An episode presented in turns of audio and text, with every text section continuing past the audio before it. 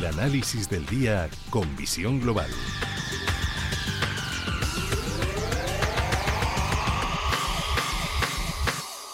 Y saludamos ya a Gabriel López, CEO de Inverdif. Muy buenas tardes, Gabriel. Buenas tardes, Gemma, ¿qué tal estás? Bien, de momento echando un vistazo a los mercados y lo veo todo demasiado de color rojo. ¿Cómo lo ves tú?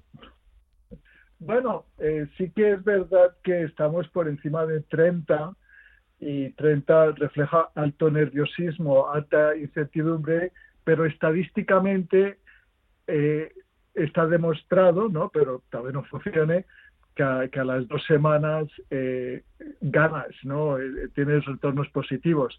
Pero el mercado está muy vulnerable, eh, lo llevamos diciendo, nos estamos acercando otra vez a los mínimos que tocamos los últimos, ¿no? En, casi todos los mercados como consecuencia de la guerra y también que tocamos, os acordáis, al final de enero, ¿no? Que también por estas incertidumbres sobre la inflación y el crecimiento. Pero, pero es que es muy curioso, el mercado es a veces bipolar y, es, y hay que tener mucho cuidado, ¿no? Porque al final lo que se está buscando es desacelerar la economía para bajar la inflación, pero es difícil bajar los precios energéticos y, al final lo que se están publicando, o por lo menos hoy, en estos últimos días, son buenos datos económicos, ¿no? entonces nos alegramos por los buenos datos económicos, pero en realidad no deberíamos, porque lo que se está buscando es que los datos económicos empeoren. Y eso es lo que yo creo que hoy el mercado está reflejando, ¿no? Eh, que vamos a tener una desaceleración importante y que eso se va a reflejar en el crecimiento de los beneficios empresariales, pero no creo que lleguemos a una recesión, ¿no? que son dos trimestres con crecimiento negativo, y si llegamos a ese punto, pues se descuenta que pueda suceder pues a final del año que viene.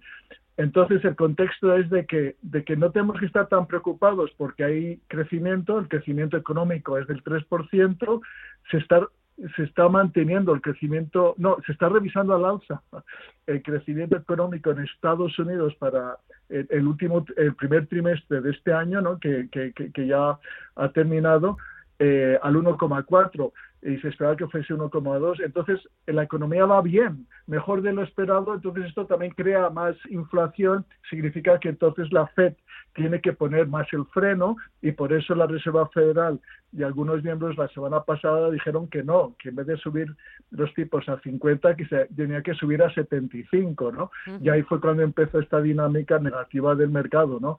Obviamente no creo que, lo suban a 75, pero ya el solo hecho de que alguien relevante como el señor Bullard lo diga, pues crea esa dinámica, ¿no? La política monetaria no solo se, se gestiona a través de los tipos de interés, sino también a través de los mensajes que ellos lanzan, porque al final el bienestar del americano medio también depende de, de, sus ahorros y, y, lo bien o mal que van sus ahorros en el mercado. Entonces, que baje el mercado está haciendo la función de la Reserva Federal de desacelerar el consumo.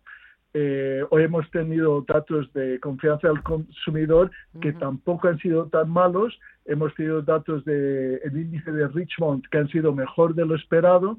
Eh, van a ser, se van a publicar los resultados de Microsoft y Google y no se espera que sean muy negativos. El de Alphabet se espera que sean alrededor de 25 dólares por acción y el de Microsoft 2,2.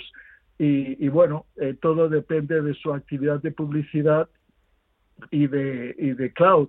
Pero aquí lo importante es qué es lo que ellos esperan de cara a los próximos trimestres, ¿no? Si se va, si, si, si, si ellos esperan esa desaceleración que se está viendo en los resultados que están publicando ahora las empresas, General Electric, la semana pasada Netflix, ¿no? que hay menor consumo, que están teniendo problemas con los suministros y que los costes están haciendo, teniendo mucho efecto. Hoy el Banco Santander, si no hubiera sido por la inflación, hubiera tenido unos costes negativos y al final han subido un 8%. Los datos de Santander han sido e-, excelentes en todas las variables, pero al final el banco ha bajado por esta estimación de desaceleración económica pues que afecta sobre todo, que ya le hemos dicho, al sector bancario. Así que bueno, que estamos de un lado eh, muy negativos, pero de otro, obviamente, a estos precios las empresas están cotizando con muy buen descuento. China ha bajado un 30%. A estos niveles que no había estado en dos años, está cotizando unos múltiplos muy atractivos. Eh, el sector, eh, el Nasdaq, que ahora está bajando un 3%, también eh, sí que es verdad que hace daño porque nosotros tenemos en todas nuestras carteras un 20% invertidos en el sector tecnológico, pero estás invertido en excelentes empresas con excelentes perspectivas de, crecimiento de sus beneficios en el largo plazo, con excelente margen y a pesar de eso, pues está bajando el Nasdaq ahora mismo un 3%, ¿no? Y habrá bajado este año como un, 18% y el SP pues habrá bajado ahora pues un, un, un 12%. Entonces, bueno, hay cierta preocupación pero al final no hay que eh, hay que mantener el rumbo de las inversiones. Eh, invertimos por beneficios empresariales por esos crecimientos.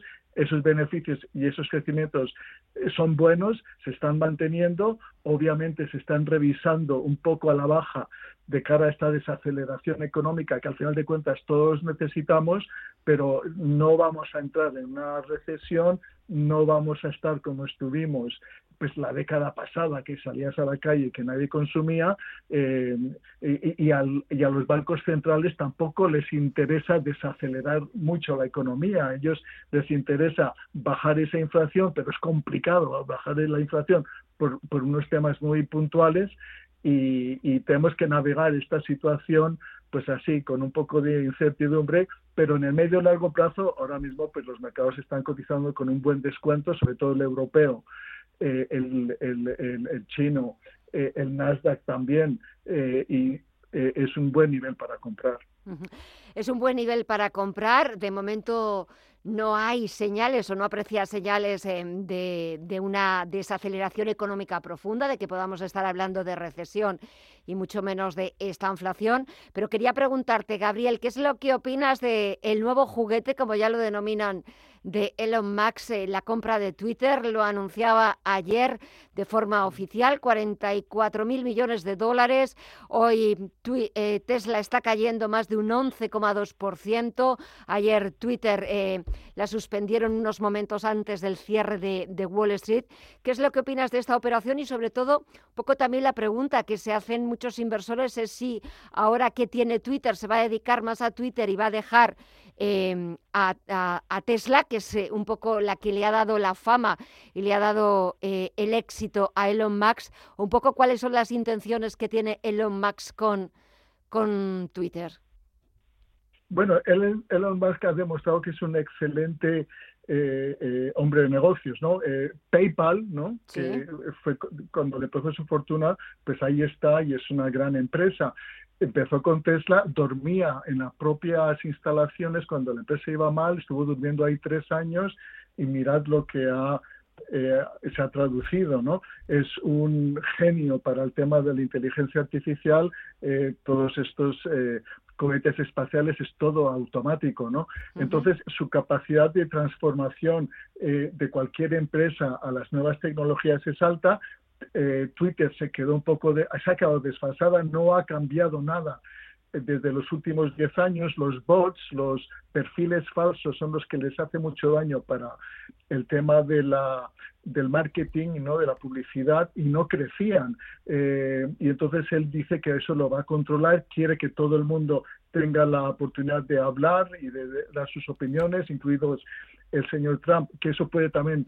incrementar eh, la participación eh, de los usuarios y al final el precio que está pagando, o según los analistas, es un excelente precio, eh, porque nadie daría mucho más por la empresa, sí que es verdad que estuvo a 70, está pagando un precio relacionado con con el, con el precio que le dan los expertos a la marihuana, ¿no? Que le gusta mucho tomarse la marihuana, pero, pero sí que es eh, eh, verdad que, puede transformar la empresa y, y que se salga de este eh, de esta de esta dinámica en que no en que no en que no avanzaba no no tenía ningún plan B.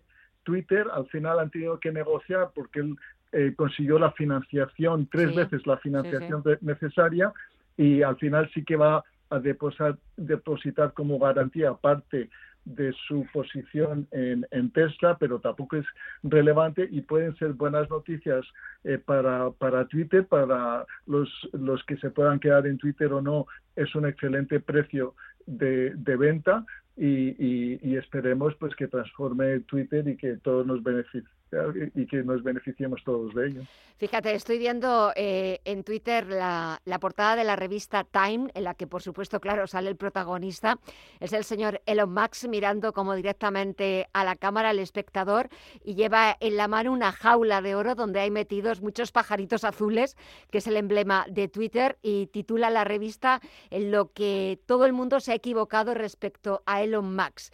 Ese es el título y la portada de la revista Time como muy significativa de este movimiento empresarial que es verdad sobre el que se venía rumoreando en los últimos días, en las últimas semanas, sobre si el señor Max iba a ser capaz de conseguir esa financiación. Como tú muy bien recordabas, la ha conseguido hasta en tres ocasiones, la ha puesto encima de la mesa y Twitter ya es suyo. Gabriel López, CEO de Inverdiz, como siempre, muchísimas gracias por el análisis completísimo, por echar un vistazo a los mercados en general y por ver un poquito, por adelantarnos a esa reunión de la próxima semana de la Reserva Federal, esa reunión del Comité de Mercado Abierto de dos días que comenzará el próximo martes, pero hasta el miércoles no conoceremos la decisión que tomen Powell y sus chicos sobre la política monetaria. Este, encima de la mesa está esa subida de 50 puntos básicos, ya lo ha dicho incluso el mismísimo presidente de la Reserva Federal. La cuestión será ver si solo se van a quedar en 50 puntos básicos o si van a ser un poquito más agresivos, si van a ser más halcones y va a ser de 75 puntos básicos. Lo veremos el próximo miércoles a las 8 de la tarde la decisión, 8 y media de la tarde hora española, la rueda de prensa que ofrecerá el señor Powell. Hasta entonces, Gabriel, que pases muy buena semana, cuídate mucho y hasta la próxima. Un fuerte abrazo y gracias, y gracias a ti. Hasta, pronto.